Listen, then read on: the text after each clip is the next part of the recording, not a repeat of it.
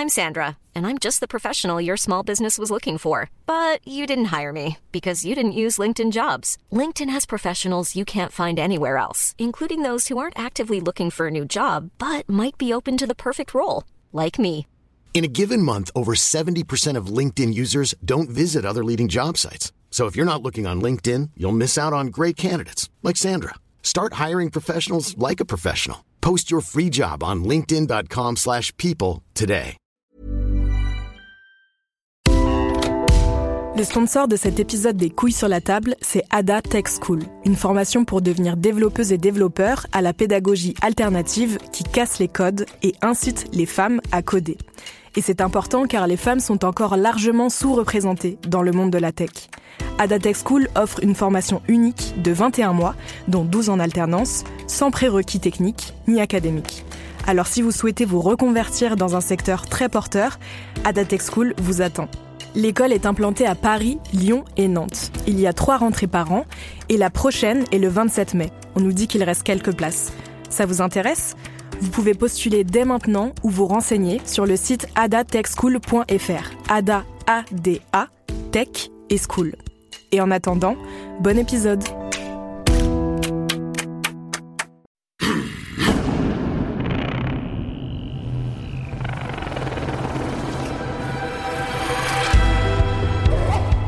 Salut Ça vous est déjà arrivé d'être embarqué dans des discussions interminables et très pénibles sur le féminisme? Moi, ça m'arrive souvent. Surtout dans des dîners entre amis ou en famille. Et parfois, ça part vraiment en cacahuète avec tout le monde qui s'énerve, des gens qui hurlent et à la fin des portes qui claquent et le sentiment que tout ça n'a servi à rien, sauf à se faire du mal. Dans cet épisode, avec mes consoeurs de Binge Audio, Rokaya Diallo et Grassly du podcast Kif Taras et Camille Regache du podcast Camille, on vous donne nos techniques et nos parades pour survivre à toutes ces discussions. Comment faire en sorte qu'elles soient les plus constructives possibles? Comment éviter certaines impasses de raisonnement? Alors, ce sont des conseils, des pistes de réflexion, pas des vérités absolues. Mais tout ça est basé sur nos lectures et puis sur nos années d'expérience personnelle en, tant que personne engagée. À la fin de l'épisode, on vous suggère aussi de la documentation et des ressources pour aller plus loin. Bonne écoute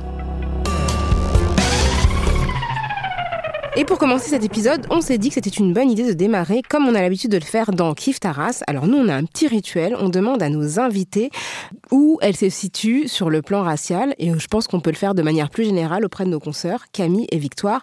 Alors, est-ce que vous vous situez de manière générale en tant qu'être social et si oui, comment vous le faites? Bon alors moi je suis une femme euh, cisgenre, euh, c'est-à-dire que j'ai le genre qui m'a été attribué à la naissance. Euh, j'ai 30 ans, je suis blanche, je suis célibataire et j'ai pas d'enfant. Et moi, j'ai décidé de pas fêter Noël euh, depuis quelques années, mais par contre, je fais très souvent des repas de famille, des dîners entre amis, etc. Et en fait, depuis que j'ai lancé le podcast euh, Les couilles sur la table, je peux pas passer une soirée, un déjeuner ou une fête tranquille sans qu'on se mette à me parler de féminisme, et donc euh, sans potentiellement provoquer d'énormes conflits. Et toi, Camille? Et moi, je suis aussi une femme euh, blanche cisgenre, sauf que je suis lesbienne. J'ai pas d'enfants. Dans ma famille, on est tous et toutes blanches. Et je crois que je suis bien la seule non hétéro. Enfin, en tout cas, à ma connaissance, hein, manifestez-vous si c'est pas le cas. Euh, moi, j'ai toujours adoré. Euh, J'adore toujours fêter Noël. Et par contre, quand je retourne dans ma famille, en fait, j'enlève un petit peu mon étiquette féministe lesbienne parce que je vois pas souvent mes oncles, mes tantes, mes cousins, mes cousines. Et du coup, euh, je préfère plutôt prendre de leurs nouvelles plutôt que de lancer de grands débats et, finir en claquant la porte. Par contre, sur les questions racistes, par contre, quand ça part, là, je sais que j'ai un peu des alliés. Du coup, on, essaie de relever un petit peu. C'est plus simple de parler des questions qui ne me concernent pas que des questions qui me concernent un peu paradoxalement. Alors nous, on a l'habitude de, de le faire, mais je te propose, pour ceux qui ne nous connaissent pas, qui ne nous écoutent pas dans Kif Taras, grâce de te définir, et puis je le ferai après. Si Ouais, alors bien. merci de me passer euh, le micro, Rokaya. Alors moi, je m'appelle Grace, je suis euh, une femme d'origine euh, asiatique. Ça se voit bien sur mon visage, ça se trompe pas. Généralement, quand je dis que je suis asiatique, les gens me disent pas ah bon? Ils me disent ah ouais. Et du coup, euh, moi, même si on n'est pas de tradition chrétienne dans la famille, puisqu'on est plutôt euh, de euh, confession bouddhiste, on a pris l'habitude de fêter les fêtes de Noël en famille. Donc moi, j'ai trois enfants, donc je, pour moi, Noël, c'est obligatoire parce qu'il y a les cadeaux, parce qu'il y a les réunions, parce qu'il y a les grands-parents qui veulent voir les enfants, etc. Donc il y a vraiment une... Voilà, comme beaucoup de familles, des enfants de mon âge hein, d'ailleurs. euh, euh, du coup, les fêtes de famille, ça peut être parfois très douloureux parce que je me retrouve à être confrontée à des propos sexistes, racistes, homophobes, enfin validistes, tout, euh, tout. je me pose souvent la question de savoir est-ce que j'y vais ou j'y vais pas en fait? C'est parce que c'est un moment de, de, se retrouver en famille, donc c'est pour kiffer. Mais il y a des choses qui passent pas. Donc comment faire pour que tout ça, ça puisse euh, voilà bien se goupiller et que mes enfants ne perdent pas un oncle, une tante, un grand-père ou une grand-mère pour l'année d'après? Alors moi, j'appelle Rokaya, je suis une femme euh, cisgenre hétérosexuelle, euh, je suis noire, euh, d'origine sénégalaise et donc de famille musulmane, puisque 95% des personnes sénégalaises sont musulmans. et donc du coup, Noël pour nous, c'était pas du tout religieux. Donc quand j'étais petite, mes parents fêtaient Noël parce que justement, ils voulaient pas nous exclure. On a vu beaucoup de cas d'enfants qui ne fêtait pas Noël et qui à la rentrée se retrouvait au milieu des conversations de qu'est-ce que tu as eu pour Noël? avec juste rien. Donc euh, nos parents ont évité, euh, bon j'ai un frère, euh, de créer ces situations-là. Donc on a fêté Noël pendant longtemps et à l'adolescence, mon frère et moi on s'est rebellés en mode non mais c'est pas notre culture, on va arrêter. Ah ouais. Et donc on a arrêté de fêter Noël pendant hyper longtemps parce qu'on trouvait que c'était n'importe quoi et qu'on avait nos cultures et qu'on avait l'Aïd deux fois par an et que c'était pas la peine de fêter Noël parce que c'était de la colonisation et compagnie. Et donc et puis on s'est remis étant adulte à refêter Noël, mais voilà, j'ai un rapport assez assez lax euh, à Noël. Je l'ai beaucoup fêté à l'étranger, je l'ai fêté aussi au Sénégal, euh, mais c'est assez marrant parce que là-bas c'est une fête, euh, mais comme une fête quoi. C'est pas du tout un truc traditionnel, etc. Déjà, il y a un truc marrant, c'est que là-bas les Pères Noël sont noirs. Bah oui. mais en fait, c'est trop bizarre. Et du coup, c'est vrai qu'il y a quelque chose de plus, voilà, de plus souple. Mais effectivement, les réunions de famille, c'est quelque chose d'assez courant, surtout qu'on est dans des situations de famille recomposées. Nous, c'est beaucoup de familles immigrées, donc les cousins, c'est pas forcément des cousins, mais des gens de la communauté. Donc ces questions-là se posent énormément parce qu'il y a les traditions qui se mêlent effectivement à ce qu'on peut vivre nous en tant que, que Français puisqu'on est toutes françaises, je crois, toutes les quatre autour de la table. Et donc, toutes les quatre, on est confrontés, euh, comme euh, vous qui nous écoutez, euh, certainement à des situations de repas de famille, de dîner entre amis, de soirées, de fêtes, etc., où il y a des sujets importants qui sont abordés, des questions politiques, etc. Donc, on s'est dit, bon, comment est-ce qu'on répond à tout ça? Parce que plus on a des convictions, plus on a des opinions formées sur un certain nombre de sujets, et plus aussi il y a des choses qui peuvent nous heurter, ou plus il y a potentiellement des situations conflictuelles Bon, d'abord, ce qu'on s'est dit en préambule, c'était que, bon, d'abord, le conflit, c'est pas forcément mal. Hein. Il ne s'agit pas euh, d'éviter le conflit à tout prix, etc. Parfois, le conflit est nécessaire, parfois, il est inévitable.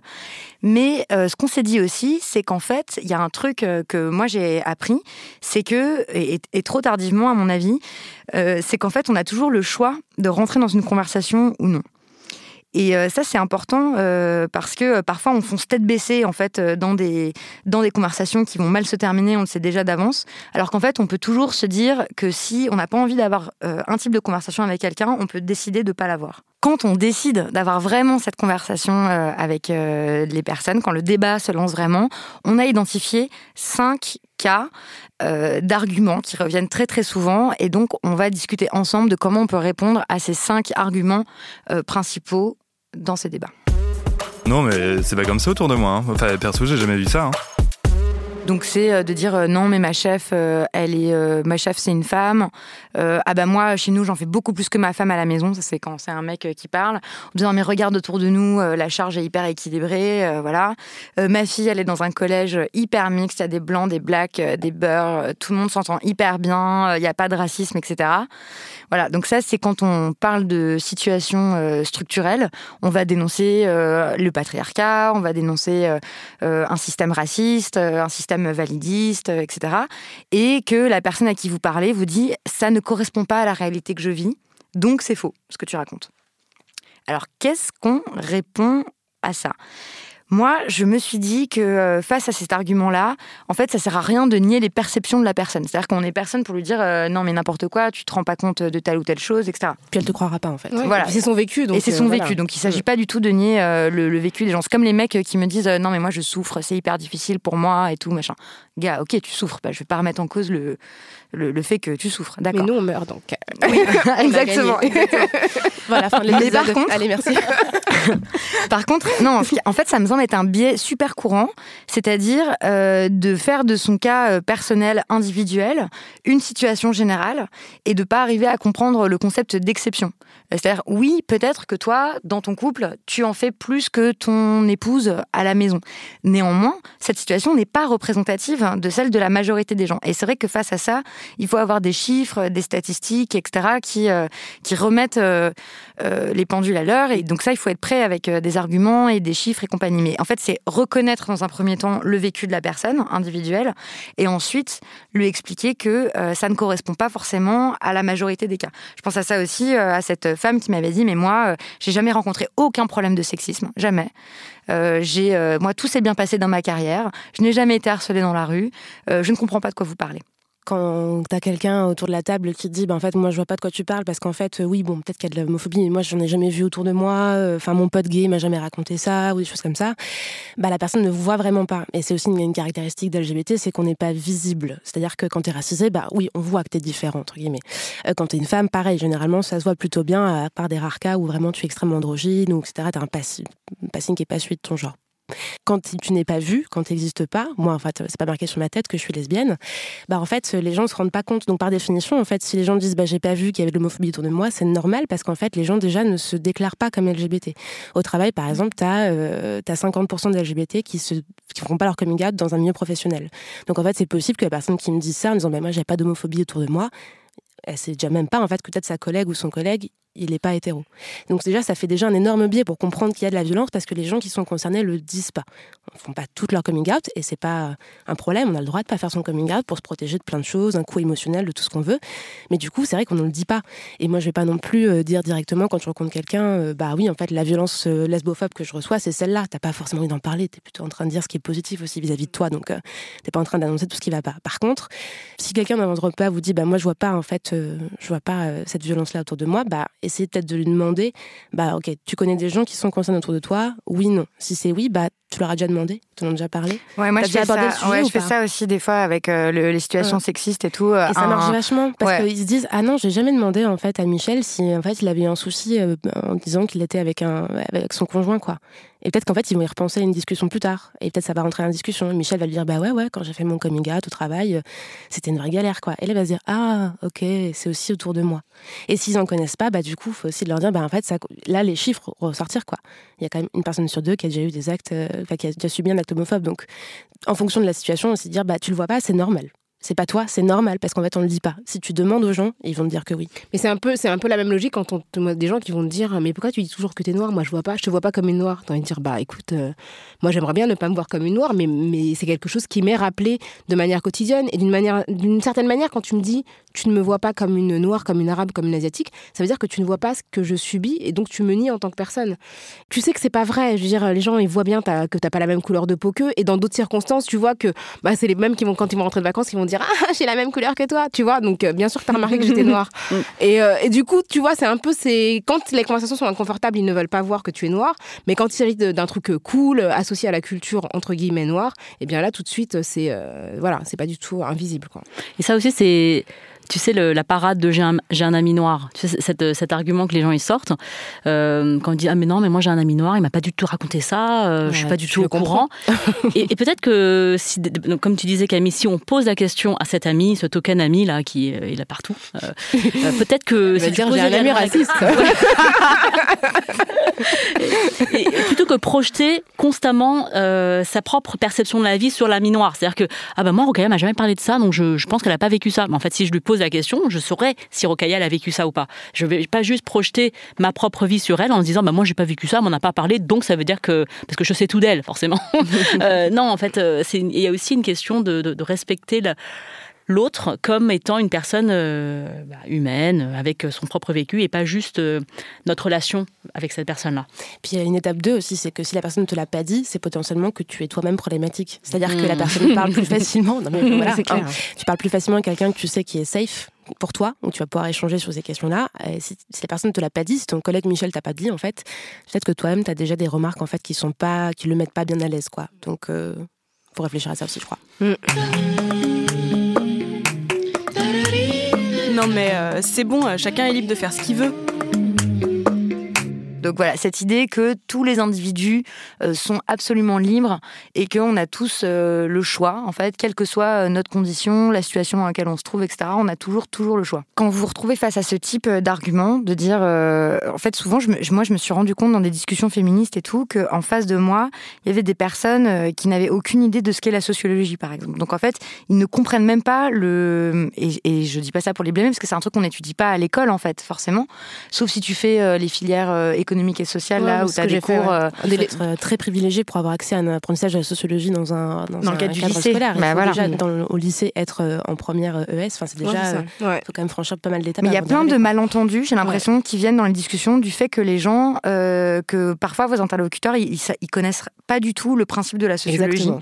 Et donc, ils comprennent pas la classe sociale, comment ça joue, euh, les effets euh, de race encore euh, moins, euh, le sexisme, etc. C'est compliqué. Ils s'accrochent à l'idée qu'on est des purs individus, euh, que euh, la culture n'a aucune influence sur nous, que la société n'a aucune influence sur nous, et qu'à la fin, euh, en fait, on, on a tous fait exactement ce qu'on voulait, et tout était des choix, quoi, dans la vie.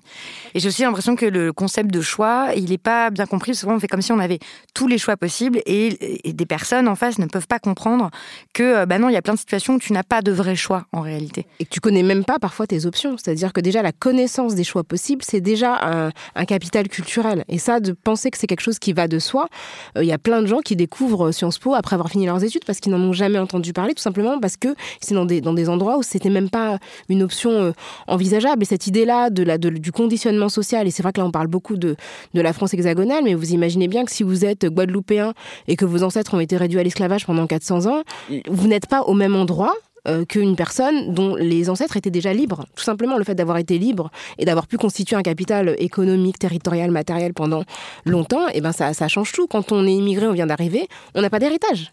On n'a pas d'héritage sur le sol.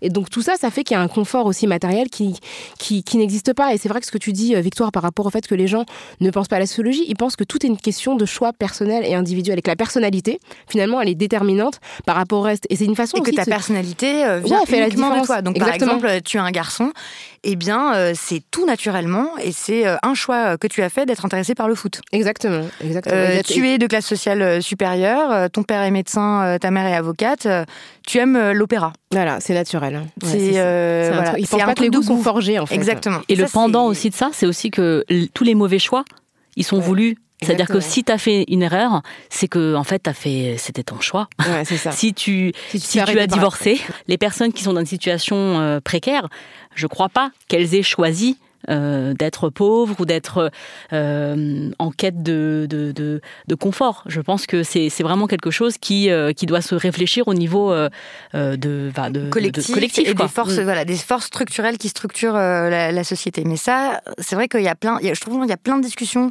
qui achoppent complètement parce que les deux personnes euh, sont pas du tout sur la même base, quoi. Bah, ne serait-ce que le truc de sortir de chez toi en sécurité. Et on sait que quand tu es un jeune euh, garçon arabe ou noir, tu as 20 fois plus de risques d'être arrêté par la police que quand tu ne l'es pas. D'être contrôlé dans la rue. D'être ouais, contrôlé, contrôle d'identité. Rien que déjà, si tu as, vécu une garde à vue étant adolescent, ta vie, c'est pas la même. Ton rapport au monde, c'est pas le même. Ta confiance dans l'avenir n'est pas la même.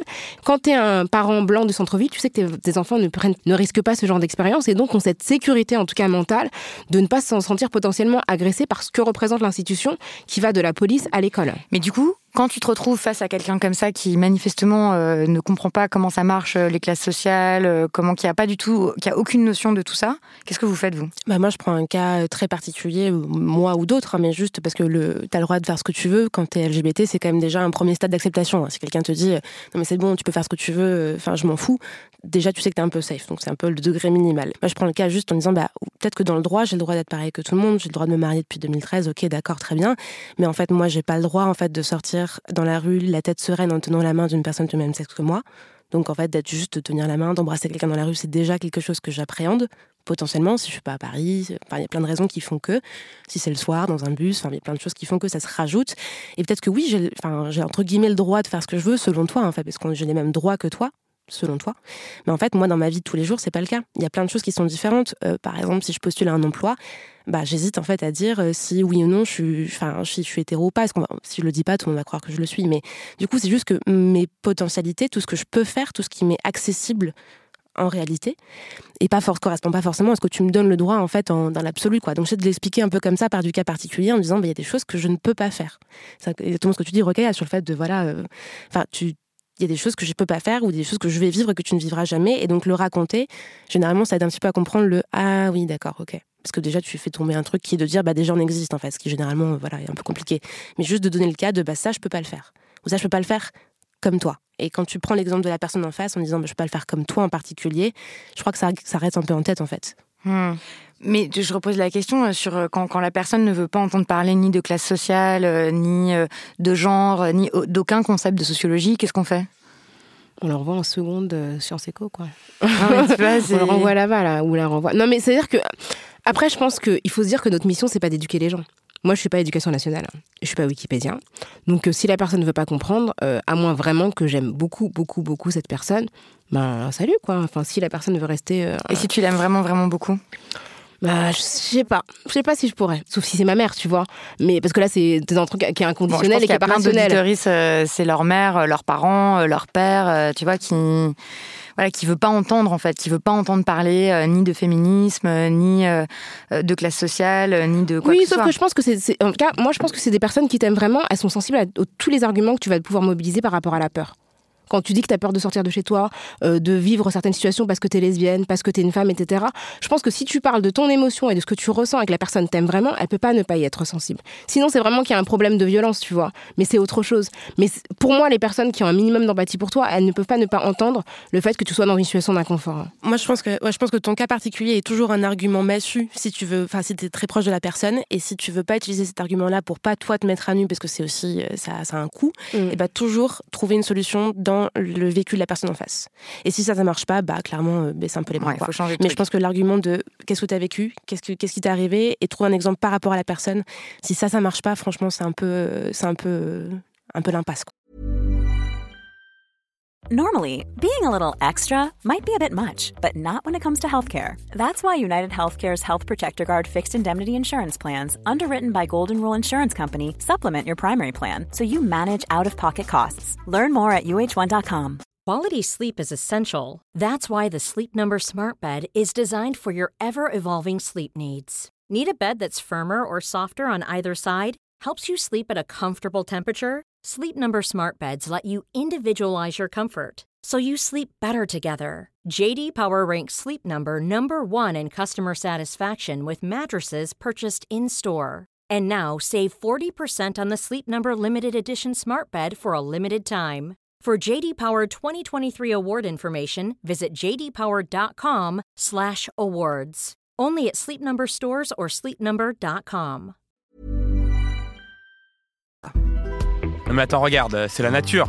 À un moment, faut arrêter de dire n'importe quoi. Il y a des hommes, il y a des femmes, il y a des blancs, des noirs. Un point, c'est tout. C'est la nature. Là, c'est quand on atteint le point biologie de la conversation. Alors. Euh... Euh, c'est hyper intéressant cette idée déjà. Si on prend vraiment la question des, des, la question raciale, hein, déjà blanc et noir, qu'est-ce que ça veut dire? Je veux dire la couleur blanche, la couleur d'une feuille, ce n'est la couleur d'aucun être humain, et la couleur noire, ce n'est la couleur d'aucun être humain. Donc on voit bien qu'on est dans une schématisation extrême qui vise justement à opposer des groupes. Et dans la catégorie euh, noire, par exemple, il y a aussi bien Beyoncé qu'un pêcheur du Sénégal. Je veux dire, ces deux personnes n'ont rien à voir, ne se sont jamais rencontrées, n'ont même pas la même couleur de peau. Et, ça, ça montre bien que c'est quelque chose qui n'est pas logique. Et de toutes les façons, les généticiens ont, montré que si tu prends deux Africains au hasard, tu as plus de chances d'avoir une grande distance génétique que si tu prends un Africain et un Européen au hasard. Par exemple, bah, l'esclavage, du fait de ce que ça demandait comme travail physique à certaines personnes, ça a pu occasionner un tri tout simplement un tri qui, peut, qui effectivement a pu donner lieu à peut-être euh, une répétition de certaines tâches qui ont pu, euh, de génération en génération, donner des capacités, des compétences, etc. Ou par exemple, on dit souvent que euh, aux Antilles, ou que voilà, que les hommes noirs sont des hommes qui sont pas fiables, qui sont pas fidèles, qui délaissent leur foyer, etc., etc. Et en fait, on sait que dans le système esclavagiste, par exemple, je pense aux, aux, Amériques, hein, de manière générale, eh bien, les familles étaient séparées, c'est-à-dire qu'on considérait que les hommes étaient, ils étaient animalisés, on considérait que c'était des étalons, donc il n'y avait pas de, la structure familiale en fait était complètement éclatée donc ça, quand on le reproduit sur des siècles, évidemment que ça a des conséquences sur les structures familiales actuelles dans les Antilles françaises, dans les familles nord-américaines, où effectivement, bah, la constitution du noyau autour du couple hétérosexuel, elle a été challengée par l'esclavage, puisque les familles étaient dispatchées et que les hommes étaient considérés comme des reproducteurs. Encore une fois, on est dans de la sociologie dans de l'histoire et pas dans quelque chose de naturel le dérivé de l'argument c'est génétique, il y a aussi l'argument c'est culturel. Hein. Il y a vraiment le truc de ça c'est un peu plus édulcoré, mais c'est un peu mais c'est culturel. Chez vous les asiatiques, vous êtes tous hyper respectueux. Et c'est pour ça d'ailleurs que chez vous ça marche mieux. Euh. oui, parce qu'en fait chez nous c'est une dictature hein, peut-être, donc ça marche mieux. Euh, donc euh, en fait il y a vraiment ce truc de, de chez vous c'est comme ça. Et, et déjà quand on part de cette discussion, on dit mais chez vous il faut déjà définir le qu'est-ce que ça veut dire en fait euh, dans, dans, quelle entité on va on va, qui on va mettre dedans en fait et, qu'est-ce qu'on va analyser? Les femmes, c'est comme si, les hommes, c'est comme ça, les asiatiques sont comme si, euh, voilà. Bizarrement, on dit jamais les blancs, c'est comme ça. Ah. Tu vois, enfin, il y a des, tu te rends compte quand même qu'il y a des populations qui sont plus schématisées et réduites que euh, ah ouais les blancs leur culture. Enfin, tu vois, tu des trucs que tu n'entends euh, pas beaucoup, en fait, en tout cas dans l'espace mainstream, quoi. Hmm. Et je pense à l'argument biologique qui est utilisé dans les, euh, quand tu commences à parler de, féminisme, c'est de dire euh, non mais écoute, les femmes portent les enfants, elles ont des utérus, elles ont un lien complètement différent avec porter la vie, tout ça. Parfois c'est glorifié, hein, tous ces hmm. arguments-là. Et en fait, on va accuser les féministes de, de nier l'évidence et de et pas faire euh, de dire tu, tu fais comme si on était tous pareils mais tu vois bien que c'est pas le cas il faut bon du coup, moi, ce que je dis là-dedans, c'est qu'en fait, il faut jamais rentrer dans les discussions sur les conséquences euh, de certains faits biologiques. C'est-à-dire qu'évidemment, vous n'allez pas dire ah non, c'est pas vrai, les femmes elles n'ont pas d'utérus et tout ça. Non, en fait, on va pas rentrer là-dedans. Mais de dire par contre, donc je ne nie pas du tout des différences biologiques, mais ce qui est important, les femmes hein, parce que voilà. Exactement. Donc déjà, ça, souvent, tu prends 10 minutes pour l'expliquer et tout, parce que non, mais c'est normal. non, mais c'est non, mais c'est normal. même pour, mais oui, mais, ça, c'est ça, c'est logique. Moi, si quelqu'un me dit, bah, tu as quand même pas nié l'évidence, les, les femmes euh, ont des utérus, je vais pas mon argument principal va pas être de dire euh, toutes les femmes n'ont pas d'utérus, sinon c'est foutu quoi. Trop loin, là. bah, des fois, enfin ça dépend, ouais. mais une discussion n'est possible. ouais, parce que mais mais pourquoi pas Ça peut être une, mais c'est vrai.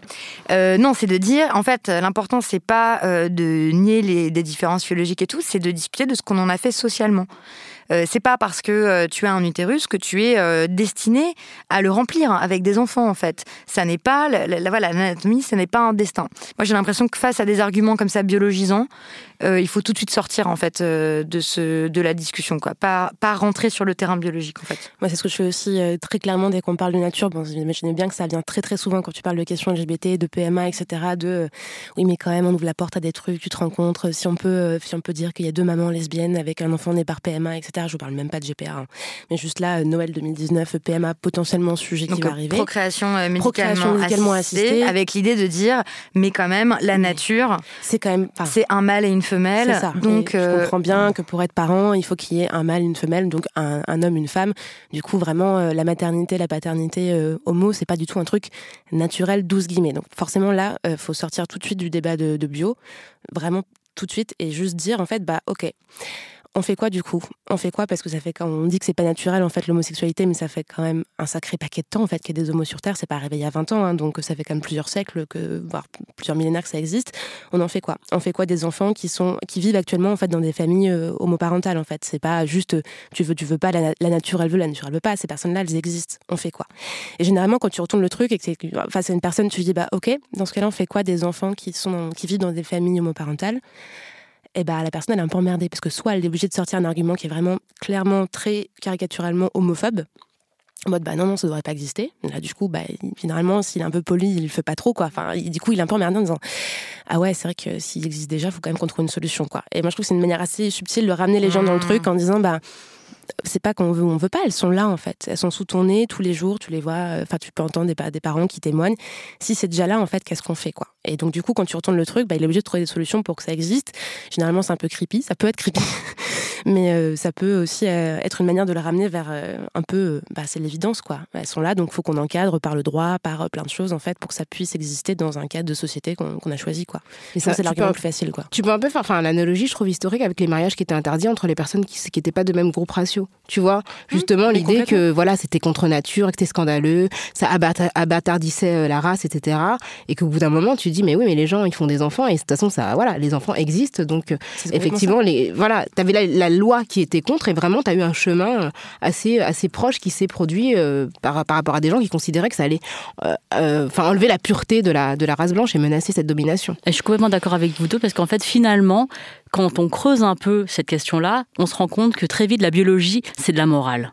C'est-à-dire que c'est pas du tout une question euh, euh, scientifique, mais c'est une question morale. Mais tout fout le camp. Si on autorise ça, alors il va se passer ça. Il y a vraiment une question beaucoup plus euh, parce que finalement que ce soit le sexisme, les questions homophobes, les questions raciales, il en va de l'ordre du monde. Il en va de l'ordre du monde actuel. Et si on ébranle ça, mais on ne sait pas ce qu'on aura demain, ça pourrait être pire qu'aujourd'hui. Hein.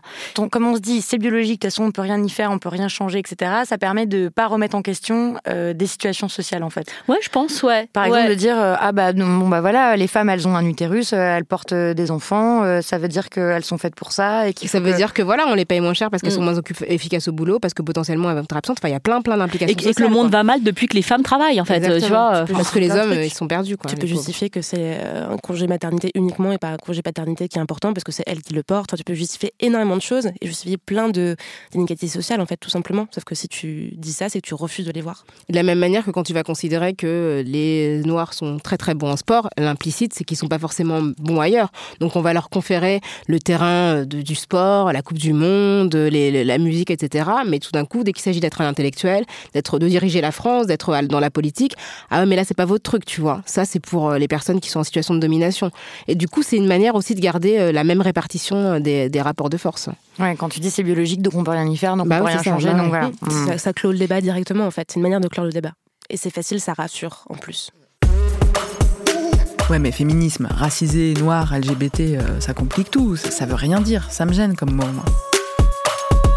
Alors, qu'est-ce que tu réponds quand la personne veut s'engager dans un débat sur le mot? Choisi, sur les mots bah, Moi, ce que je lui dis, c'est que je suis étonnée qu'elle soit plus choquée par le mot que par le phénomène. Si on n'est pas d'accord sur le mot, moi, il n'y a pas de souci. Tu prends un autre mot, tu l'utilises. Mais moi, ce qui m'importe, c'est pas euh, le mot euh, sexisme, c'est pas le mot racisme, c'est pas racisé, c'est qu'il existe des discriminations. Et si la personne est capable d'investir plus d'énergie dans le mot que pour lutter contre les discriminations, euh, moi, j'ai un souci. Je lui dis, ok, d'accord, le mot, tu veux, tu veux en débattre, mais qu'est-ce que tu fais concrètement pour lutter contre les discriminations? Dis-moi ce que tu fais au quotidien. Mais la personne, généralement, elle est un petit peu embêtée, quoi. À partir du moment où on accepte, accepte que, bah oui, je suis pas noire, ma, peau, en réalité, elle est marron, mais bon, politiquement, je suis noire, bah on avance, on va pas faire des, oui, t'es marron clair, t'es machin, etc. Non, en fait, je appartiens à un groupe qui est considéré comme des noirs, qui va des gens très très clairs, qui sont beiges, à des gens qui sont noirs, euh, bleutés, etc. Non, il faut qu'on soit euh, pragmatique, à mon avis. Ouais, donc c'est de refuser de discuter du mot, quoi, quand on nous oppose ces arguments-là. Moi, j'ai pas envie, en tout cas. Moi, j'essaie de comprendre, en fait, pourquoi ils aiment pas ce mot-là. Euh, par exemple avec féministe Par exemple avec féministe, c'est vraiment typiquement quelqu'un me dit non vraiment toi t'es féministe, sous-entendu t'es une radicale qui brûle les soutifs encore euh, version il y a 50 ans quoi. Et je dis bah ok mais parlons parlons féminisme, parlons de toi, tu, tu fais la vaisselle, tu fais que des trucs très très concrets et là en fait la personne dit oui oui bah ouais j'en ai marre, c'est moi qui fais tous les cadeaux de Noël, mon gars il fait rien, tout ça, tu fais ah bah là-dessus on est d'accord tu vois. Et du coup trouver des points où on est d'accord et à la fin tu dis hey, big reveal, c'est du féminisme ça aussi. Il fait, ah, c'est ça, ouais, c'est cool. Du coup, c'est prendre point par point en disant, bah, ça t'es d'accord, ça t'es d'accord, ça t'es d'accord. Bah, en fait, on est d'accord à 90% toutes les deux. C'est juste que t'as pas le même mot que moi. Du coup, pourquoi tu refuses de prendre ce mot si on est d'accord sur tout? Et là, tu peux arriver à la question de pourquoi le mot, tu le refuses. Quoi. Après, sur les questions LGBT, c'est encore plus différent parce que ces mots, ils sont imprononçables pour quelqu'un vienne me voir et me dise salut, t'es lesbienne, vraiment rien que prononcer le mot lesbienne, je pense qu'il faut des années en fait pour que la personne arrive à le prononcer quoi. Il y a toujours des 12 000 circonvolutions, etc. Donc c'est un peu différent. Quoi, on dit quoi T'aimes les filles? Bah ça va être toujours, mais c'est incroyable la manière dont les gens peuvent arriver à le faire de manière très très très euh, édulcorée quoi. Genre t'as as, quelqu'un, euh, enfin des trucs comme ça quoi. vraiment c'est tout le temps. Et c'est pas grave, mais juste si quelqu'un arrive à prononcer le mot, dans ma famille, s'il prononce le mot, putain, mais c'est une victoire, mais de ouf. Du coup, c'est un peu différent. Du coup, ils ne disent pas forcément, bah, lesbienne, ça me dérange, mais peut-être qu'il y a aussi des mots qu'ils n'arrivent pas à prononcer ou qu'ils prononcent mal, parce que c'est aussi des insultes, en fait, tout simplement les mots qui définissent en fait les vécus LGBT, c'est des mots d'insulte. Euh, gay pour certaines personnes c'est une insulte, PD ça l'est tout le temps, euh, Gwyn ça l'est quand même très très souvent, lesbienne c'est imprononçable et pourtant c'est le mot le plus neutre. Donc en fait ce rapport au mot il est un peu différent quand on parle d'invisibilité et de, et de mots pour la définir. Il y a des mots des fois qui sont perçus comme des insultes alors qu'ils le sont pas. Par exemple arabe. Bien sûr. Les gens ont l'impression que ouais c'est ça au noir les gens vont dire black, euh, ils savent pas ah, trop. Donc ils ont ils ont peur de nous insulter parce qu'ils ont l'impression, en fait, parce que en fait, les questions sont tellement épineuses que du coup, ils savent pas trop comment dire, euh, et donc ils sont face à nous, ils savent pas. Renoir, black, machin, etc. Et du coup, ça aussi, c'est c'est-à-dire qu'on n'a pas suffisamment dans, dans l'espace public euh, mobilisé ces termes de manière neutre, en fait, pour, que, pour en faire quelque chose qui ne soit pas chargé et qui ne mette pas les gens mal à l'aise. Et du coup, dans un repas de famille, bah faut le dire, quoi. Mm. Genre, juste lâcher, bah oui, oui, oui, je suis lesbienne, oui. Et le dire en disant, bah voilà, en le disant, tu donnes le tampon en disant, c'est OK pour que tu le dises, en fait. Ça, c'est le bon mot. Garde-le avec toi, ressors-le quand tu, quand tu dois le sortir, en fait. C'est un peu le rôle qu'on peut avoir aussi dans, ces mots-là, quoi. Et, si vous n'êtes pas sûr de, de, quelque chose, posez la question tout simplement. C'est-à-dire que moi, euh, euh, avant de connaître une personne noire euh, adulte avec qui j'ai dit mais est-ce que en fait noir c'est possible, c'est ok, et eh ben elle m'a pas m'a pas tapé la personne, elle m'a juste dit oui, bah tu peux dire noir, ce n'est pas un gros mot, etc. Non mais ça va, on peut en débattre. Oh là là, on peut plus rien dire aujourd'hui. C'est un grand classique quand même. Hein. Euh, c'est un grand classique. Euh, moi, ça m'arrive pas en famille, mais ça m'arrive souvent à Paris avec des groupes de potes, de potes, de soirées, etc. De gens qui sont en fait des spécialistes du débat pour, comme sport. C'est juste parce qu'ils adorent débattre de tout, de rien. Mais tu peux débattre. Enfin, pour eux, on peut débattre de politique, de PMA, de tout ensemble. En fait, c'est la même chose. Et en fait, c'est pas la même chose. C'est-à-dire que tu parles pas de la même manière de tel ou tel sujet avec une personne qui est concernée ou pas. En tout cas, ça, c'est mon point de vue. C'est-à-dire que moi, j'adore débattre euh, juste pour le plaisir de débattre, la rhétorique, de trouver des arguments, des contre-arguments, faire une espèce de match de ping-pong. Mais quand ça me concerne pas ou que ça concerne pas la personne en face, on peut débattre de la politique extérieure de la France à 23h dans une soirée de manière euh, un peu posée. C'est OK. Par contre, quelqu'un qui va débattre de PMA, par exemple, avec moi de la même manière, c'est pas OK. Parce qu'en fait, quand euh, il va sortir tous les arguments possibles et inimaginables juste pour contrer ce que je vais dire, en fait, cette personne-là, elle se rend pas compte que moi, ça m'atteint personnellement. On parle de mon vécu, de ce que je vais, enfin, de mes attentes, de mon rapport à moi-même, d'inégalités que je vis au quotidien, de discussions que j'ai peut-être tout le temps avec les gens, parce que comme je suis concernée et que, euh, voilà, les lesbiennes, il n'y en a pas 12 000 non plus euh, out, donc les gens n'en parlent pas souvent. Moi, je parle tout le temps de PMA. Et ben, ils se rendent pas compte que c'est un coup. C'est un vrai coup pour moi, en fait, et je peux pas parler de la même manière de ces sujets-là avec, avec eux, quoi. Oui, mais du coup, qu'est-ce que tu dis quand la personne te, fait comme si, euh, te va te lancer le débat comme si le PM, discuter de la PMA, euh, pour lui c'est du sport.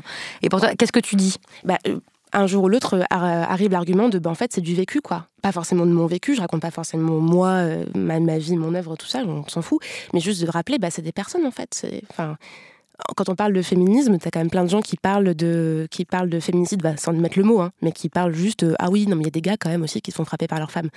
Bah, à un moment donné, ramener dans le débat qu'il y a des femmes qui en meurent, et quand même beaucoup, beaucoup, beaucoup plus que des gars, euh, ça, fait pas, ça fait du bien, quoi. Ramener du sensible, et je peux juste dire, mais attends, on n'est pas en train de débattre d'un chiffre, on débat de 100 euh, X personnes, je sais pas quel sera le compte quand on diffusera l'émission, euh, personnes qui sont décédées on n'est pas en train de parler d'un truc euh, qui n'est pas palpable. Quoi. Ouais, moi, je pense que, là, je suis d'accord vraiment avec ce, que, tu dis, parce qu'il y a vraiment une notion de, respect et d'empathie euh, dans les discussions, surtout que dans les, dans les réunions de famille ou entre amis, euh, qu'on peut avoir plus que dans un débat sur Facebook ou sur une chaîne de télévision en continu. C'est comme quand on, dit choses avec soi-disant humour. C'est-à-dire que maintenant, et je reprends l'exemple de Myriam Levin qui nous a dit ça dans, dans un des épisodes de Kif Taras sur être juive et française, elle a dit à un moment, elle n'a plus peur de dire que ce n'est pas drôle, en fait, euh, que les choses ne sont pas drôles. Ça aussi, c'est bien. Et elle n'a pas envie. C'est pas drôle. Et mm. voilà, c'est pas drôle, ça ne me fait pas rire. Et elle a dit, enfin, et moi, je, vraiment, j'ai appliqué ça ensuite en me disant, mais moi, j'ai pas besoin d'être validée par Michel Leb, par exemple. Si je le trouve, si, si, j'ai pas besoin de rire à toutes les blagues de tous les gens que je trouve pas, pas drôles. Et, ça, ça, ça m'exclut peut-être temporairement d'un cercle. Euh, mais de toute façon, ce cercle-là, je n'en veux pas. Euh, je ne veux pas être dans cette Mais quand c'est dans ta famille hein, qu'on fait des blagues sexistes et tout, on va dire Eh, Vic, j'arrivais de ne pas. Franchement, eh, c'est bon, détends-toi, euh, ça va. T'as pas d'humour. Bah, tu dis, bah, bah, bah, non, désolé. Je suis très détendue. Moi, des fois, ça m'arrivait de dire, non, désolé, j'ai vraiment aucun humour. Ça ne me fait pas rire du tout. Non, mais t'as le droit de dire, je, je, je pas de ça, en fait c'est pas drôle, c'est pas de l'humour en fait. Et après, tu as la technique de dire euh, explique-moi ce qui est drôle. Non, je n'ai pas d'humour, du coup, tu veux bien m'expliquer ce qui est drôle. Ça, c'est la technique. Euh, c'est super bien ça. Mm, mm. Parce que du coup, ça, ça, oblige la personne à déconstruire un minimum son propos et en tout cas à être confrontée à ce, au ressort qu'elle utilise pour faire rire. Pour terminer, donc voilà euh, la réponse à 5 cas qui arrivent très très souvent dans, dans, ce genre de conversation, des propositions de parade. On a quand même quelques conseils euh, complémentaires. Je n'ai pas oublié que l'alcool, souvent, euh, ne prépare pas à des discussions spécialement ouvertes, sereines et constructives. hein, c'est, même si, voilà, voilà. Que c'est bien, on s'est dit aussi que c'était bien d'identifier des alliés dans des conversations. Euh, de voir les gens qui hochent la tête parfois d'un air entendu, qui disent pas beaucoup, de peut-être les prendre à partie, de dire toi qu'est-ce que t'en penses, euh, etc. Ça c'est bien d'identifier des alliés. Parfois dans la cuisine, il y a des discussions qui sont bien plus intéressantes pour repérer Exactement. les alliés que de, autour de la grande table. Quoi. Mm. Enfin, ça paraît con à dire, mais les, les, solutions sont souvent les personnes, les individus. Parce qu'autour de la grande table, en fait, il y a des, gens de, des enjeux de spectacle et de présentation de soi qui vont au-delà en fait de ce qui se passe. Et du coup, on se retrouve dans une situation où en fait, on, on, on sert de levier pour une personne qui veut se mettre en scène. Et donc, du coup, c'est vrai que c'est plus compliqué effectivement d'avoir un vrai débat de fond dans un, dans un, quand les enjeux sont autres, parce qu'il y a le comique de la famille, il y a la personne qui a les opinions, la personne intelligente, et donc tout, tout le monde joue son personnage et a intérêt en fait à le renforcer dans ce, cadre-là. Et on peut décider de pas jouer dans la pièce. Non, exactement, et de se dire que bah voilà, on ne prend pas part au spectacle, mais qu'on a envie d'avoir des interactions plus individuelles. Quoi. Et, comme dans toutes les relations, euh, interactions sociales, l'ego est hyper important. C'est-à-dire ouais. que des fois, il y, a le, il y a le tonton qui veut vraiment montrer que c'est un père de famille, qui veut avoir le dernier mot, qui veut avoir raison, qui veut pas être contredit par une femme. Enfin, on, on a ou, ou, ou voilà. Euh, je parle des hommes parce que c'est plus souvent dans ma famille comme ça, mais euh, il y a aussi des femmes qui font ça, qui des tatas qui veulent. Euh, voilà, pas être contredite par une plus jeune, par euh, voilà, même si euh, elle sait qu'elle a raison. Euh, et, et, donc mettre l'écho de côté, c'est aussi quelque chose qui est important dans euh, dans les familles et un peu moins, je pense, chez les amis, parce que je pense que dans les réunions de, de amicales, il y a plus de d'égalité, enfin mmh. à ce niveau-là. Mais dans les familles, il y a clairement une hiérarchie euh, des règles au niveau de l'âge, ouais, voilà, situation dans la famille, quoi. Et puis aussi euh, trouver des alliés en dehors du cadre euh, du repas lui-même, de la journée même. C'est-à-dire que là, euh, Noël, on va être à peu près tous en même temps, a priori, enfin, en tout cas une grosse partie en même temps à table. Si on est vraiment isolé, tout seul, toute seule dans sa famille, où on sait que par exemple on est la seule personne trans de la soirée, on va se faire mégenrer toute la soirée, que ça va être un enfer, bah, préparer le terrain et savoir qu'il y a des gens à qui on peut écrire, on peut appeler s'il y a un problème, aussi avoir des ressources disponibles pour se dire qu'on n'est pas seul là dans cette, salle-là à ce moment-là. Ça peut être ça aussi, puis aussi si on, enfin, retrouver des gens qui en dehors du cadre quoi peuvent accompagner. C'est pas forcément autour de la table tout le temps quoi. Comment on termine une conversation, Rokaya? Euh... Comment tu fais toi pour clore une conversation En tout cas, moi ce que je moi ce que je parce que les gens en fait aiment bien argumenter, mais souvent sans avoir vraiment de connaissances sur la question. En fait, on a l'impression que dès qu'on parle de, il y a plein de questions sur lesquelles on, on ne s'exprime pas sans avoir des connaissances. Dès qu'il s'agit de sciences dures, etc. Bon, on s'exprime quand même avec une certaine prudence, mais dès qu'on est dans les sciences sociales, qu'on parle de sexisme, d'homophobie, de racisme, les gens ont l'impression qu'ils sont euh, naturellement compétents. Et donc du coup, ils te ils te parlent alors que tu as pu travailler sur la question, etc. Il y a une contestation de ta légitimité qui est vraiment euh, très très arrogante. Donc euh, moi, ce que je trouve intéressant, c'est de demander à la, à la, personne, lui dire, bah c'est super intéressant ce que tu dis. Est-ce que tu peux me donner tes sources et tes références? Ça m'intéresse. Et tu fais semblant de commencer à prendre des notes sur les auteurs qu'il a lus, etc. Et du coup, la personne, généralement, bah, elle en a pas. Donc, euh, ou c'est, enfin, c'est-à-dire que juste placer la, la, la, la conversation sur un terrain vraiment euh, carré. C'est-à-dire dire, OK, on discute sérieusement, donc donne-moi tes références, je vais les consulter, et on poursuivra la, conversation par la suite.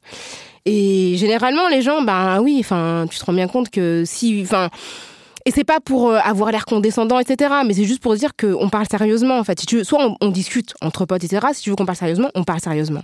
Euh, moi, j'aime bien comme technique aussi euh, de recommander, en fait, de dire, écoute, voilà, là, on a passé assez de temps à discuter, mais tu sais, il y a tel livre qui détaille ça. Si tu veux, je te donne les références. Voilà. Et j'ai une petite question subsidiaire comme ça à laquelle je pense. Qu'est-ce que vous faites quand on vous dit euh, non mais arrête t'es trop agressive, j'aime pas du tout, parlons autrement. Euh, pourquoi tu t'énerves Pourquoi quand la personne vous fait remarquer euh, votre émotion ou votre qu'est-ce que vous faites? Mmh, c'est compliqué. Moi, je suis toujours très énervée quand de toute façon on en arrive là, quoi. Parce que déjà, quand la personne le remarque, euh, c'est que je suis déjà énervée et, euh, et c'est souvent pour me dire, on peut rien dire avec toi, de toute façon maintenant. Puis en même temps, je, moi, je sais que ils savent que je suis euh, la radicale de service. Hein, tu vois, j'ai plus besoin. Puis avant, j'étais un peu, j'avais un peu honte de ça, mais maintenant, j'ai plus honte. Donc, pff, je me dis juste, écoute, ouais, écoute, si tu veux pas parler, on parle pas. enfin, mais ouais, j'ai pas, j'ai pas de, de, réponse à ça. Ouais, je crois que ça m'arrive souvent de dire. Euh, oui, en fait, je suis en colère et du coup, je pense que c'est pas un bon moment pour poursuivre cette conversation. Évidemment, comme je suis folle de rage, je ne le dis pas aussi calmement, mais euh, je propose qu'on arrête là. Bah, ce qui peut être intéressant aussi, c'est de donner des chiffres, d'être vraiment factuel, donner des chiffres, euh, des chiffres qui viennent de l'administration euh, sur les contrôles faciès, sur les violences sexistes, sur les à l'embauche. Ça, euh, tu vois, c'est incontestable. C'est des chiffres qui sont produits par le gouvernement et par les différentes institutions. Du coup, les gens, bah, à moins de contester vraiment la République, enfin là, on est vraiment sur quelque chose. C'est un projet aussi. Hein, je veux dire, c'est pas interdit, mais c'est un autre registre. Ouais, donc d'apprendre, en fait, la technique, ça peut aussi être d'être bien préparé à certains débats en apprenant des chiffres clés par cœur. Et puis, pour terminer, on va clore cet épisode avec, euh, comme dans les couilles sur la table, avec quelques recommandations euh, d'œuvres d'art, mais aussi de ressources qui peuvent euh, vous aider, vous nourrir, etc. Qu'est-ce que tu recommandes, toi, Grace? Alors, moi, je pense que j'ai adoré regarder cet épisode de Master of None de la saison 1. C'est l'épisode Thanksgiving. Ah ouais, il est génial. donc, avec Aziz Ansari, Lena Wave et. Ah mince, comment elle s'appelle Angela Bassett. Angela Bassett, voilà. et vraiment, c'est un épisode qui a été primé au Emmy Emmy, voilà, ouais. Parce que euh, il y a une, euh, il y a une progression en fait euh, sur plusieurs années de Thanksgiving et donc et, de ces personnages qui se, disent beaucoup de choses et je pense que ça reprend pas mal de choses qu'on a dites aujourd'hui. en plus, c'est des personnages racisés, LGBT, donc il y a beaucoup de choses. Il y a un coming out, il y a des choses qui sont qui sont pas difficiles à dire, pas pas facile à accepter pour les parents et une question de génération, voilà. Et, et j'ai trouvé que c'était une sensibilité euh, incroyable et euh, ça faisait du bien de pouvoir euh, voir des gens fêter ça en famille d'année en année et de eux progresser. Bah moi, je vais rester dans les séries aussi, mais je vais être plus hexagonale. Je recommande la série Scam France, en particulier les saisons 3 et 4, qui, la saison 3 est centrée sur un personnage homosexuel. Un jeune... En fait, c'est une série qui se passe dans le cadre d'un lycée où euh, des personnages euh, se côtoient. Et en fait, au fil des saisons, on a un des personnages qui devient le personnage principal et central. Et donc, c'est une série qui est destinée aux ados, mais je trouve qu'elle se regarde. Et donc, dans la saison 3, c'est un garçon qui est homosexuel, et donc c'est tout ce que ça implique euh, dans, dans, son quotidien. Et dans la saison 4, pour la première fois, on a une femme, une jeune fille, en fait, une ado qui est musulmane et qui porte un hijab et qui est aussi d'origine africaine. Et je trouve ça bien que ce soit juste une ado, qui a des problèmes d'ado, qui a une famille normale, donc qui veut pas l'opprimer, la marier de force, l'exciser, etc. Donc qui aime son enfant de manière tout à fait normale. Et c'est la première fois que je vois une intrigue complète autour d'un personnage qui est à la fois noir et musulman, et qui est juste un personnage auquel tout le monde peut s'identifier sans identifier, sans observer des problématiques euh, exotiques, des problèmes. Et donc du coup, c'est une manière d'ancrer euh, dans la France des, figures, euh, voilà, minoritaires, mais en vérité très très communes, quoi. Et je trouve que pour le coup, c'est voilà, une belle réussite de France Télévisions. Ça va être la, la, période de Noël, il va y avoir plein de films, de téléfilms de Noël, de films de Noël tout court, enfin plein de trucs qui vont passer à la télé. Euh, regardez le, le, seul, je crois, film de Noël lesbien, Carole, de Todd Haynes. Une histoire d'amour du coup qui se passe à Noël qui est hyper beau. Donc voilà, si vous voulez vous occuper pendant les vacances euh, en faisant une pause avec votre famille, vous pouvez regarder une très très belle histoire d'amour lesbienne. Et sinon, de manière plus utile, euh, dans votre quotidien, euh, allez voir l'Insta de Aggressively Trans, qui est tenue par une femme trans qui s'appelle Lexi, qui fait un super travail de, mise à disposition des informations sur la cisnormativité, sur représentation des personnes trans, sur la transphobie administrative et sur comment être une, une bonne alliée, hein, une bonne alliée pour des personnes trans et c'est utile, je pense, à la période de Noël parce que c'est des personnes qui ont souvent quand même des, un gros souci avec leur famille, qui ont du mal à accepter en fait leur transition. Donc voilà, si vous avez des personnes concernées autour de vous, allez voir Aggressively Trans pour euh, être une bonne personne qui accompagne euh, les personnes trans. Et moi, j'ai plein de ressources. Non, mais vas-y, j'en prends que deux. Euh, alors, vous allez peut-être, probablement, avoir un débat en cette fin d'année avec vos amis, votre famille sur faut-il séparer l'œuvre de l'artiste Polanski, tout ça. Oui, mais alors Céline. Euh, oui, mais alors bon. Je trouve que le podcast Quoi de meuf euh, avec euh, Clémentine Gallo. Elles ont fait un super euh, récap de tous les arguments qu'on peut avoir dans cette discussion et de comment y répondre et des questions que ça pose, etc. Donc je conseille ça. et je conseille le manuel de communication non violente qui s'appelle euh, Les mots sont des fenêtres, sinon ce sont des murs. Génial comme titre. qui est un classique en fait euh, manuel de communication non violente et qui peut ouais vraiment en fait euh, c'est le sous-titre de l'épisode du coup en fait. Bah je suis pas contre enfin ça dépend parfois la violence, la violence nécessaire parfois le conflit peut être nécessaire comme je le disais au début néanmoins il y a plein de conflits évitable. Euh, et il y a plein de façons de se comprendre euh, les uns les autres euh, profondément, voilà, et de dépasser des, différences ou des dissensions qui sont superficielles. Donc je trouve que c'est une, une, bonne ressource pour ça. Et j'en ai plein d'autres à dire, mais on n'a plus trop le temps. mais je vais les donner sur le site internet. Voilà, on espère que ce guide de survie au fait de famille, ça va vous servir potentiellement là, en cette fin d'année. Si vous avez des remarques à nous faire, des questions à nous poser, eh ben vous pouvez nous écrire sur nos adresses mail respectives. Donc il y a les couilles sur la table binge.audio kiftaras.binge.audio et camille at binge.audio. N'hésitez pas à parler de cet épisode autour de vous, s'il vous a été utile ou pas, si vous êtes d'accord, si vous n'êtes pas d'accord. On est, comme vous l'avez entendu et observé, ouverte au débat, donc on vous attend aussi sur nos réseaux sociaux.